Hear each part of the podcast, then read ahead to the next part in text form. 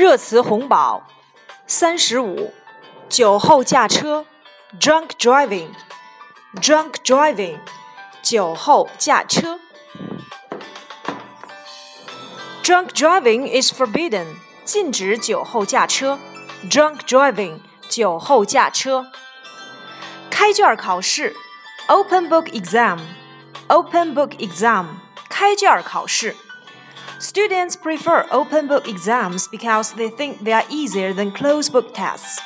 学生更喜欢开卷考试，他们认为闭卷考试会比较难。开卷考试，open-book exam。开瓶费，开瓶费，corkage fee，corkage Fee），Corkage Fee，开瓶费。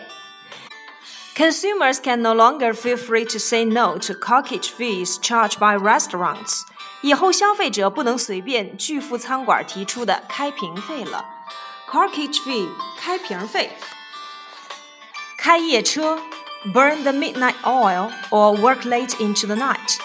开夜车 burn the midnight oil or work late into the night. Many students are burning the midnight oil to prepare for the examination. 许多考生在备考期间开夜车学习，burn the midnight oil or work late into the night。开夜车。开放低空管制，open low altitude airspace。open low altitude airspace。开放低空管制。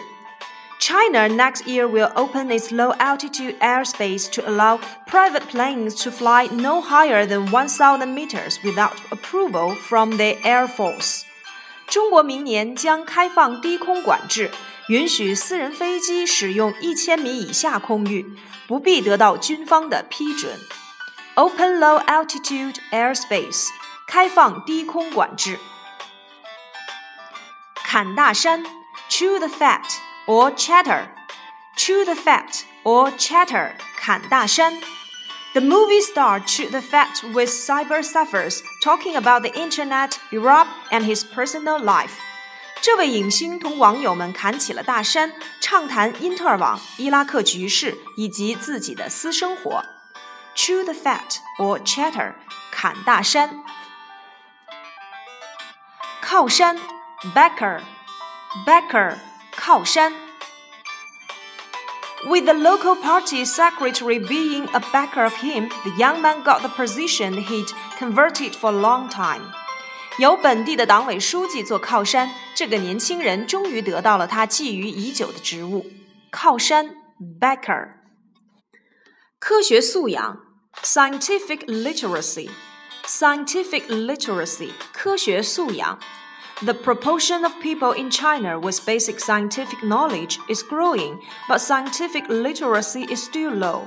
我国具备基本科学知识的公众人数正在增长，但科学素养仍处于低水平。Scientific literacy，科学素养。可持续发展，sustainable development，sustainable development，可持续发展。 Sustainable development for the company was what on his mind. 他心里装的是如何实现企业的可持续发展。